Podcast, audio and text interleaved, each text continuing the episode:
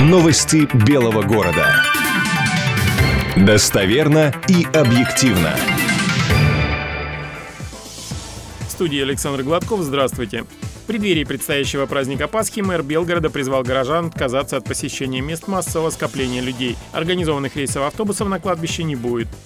Эпидемиологическая обстановка в Белгородской области ухудшается. В регионе выявлено 12 новых случаев. Таким образом, на 17 апреля у нас уже 71 заболевший. Все общественные пространства в городе будут продезинфицированы. Работы будут проводиться ночью. Воздействию антисептика в первую очередь подвергнут остановки, скамейки, урны, светофоры с кнопкой вызова и подземные переходы.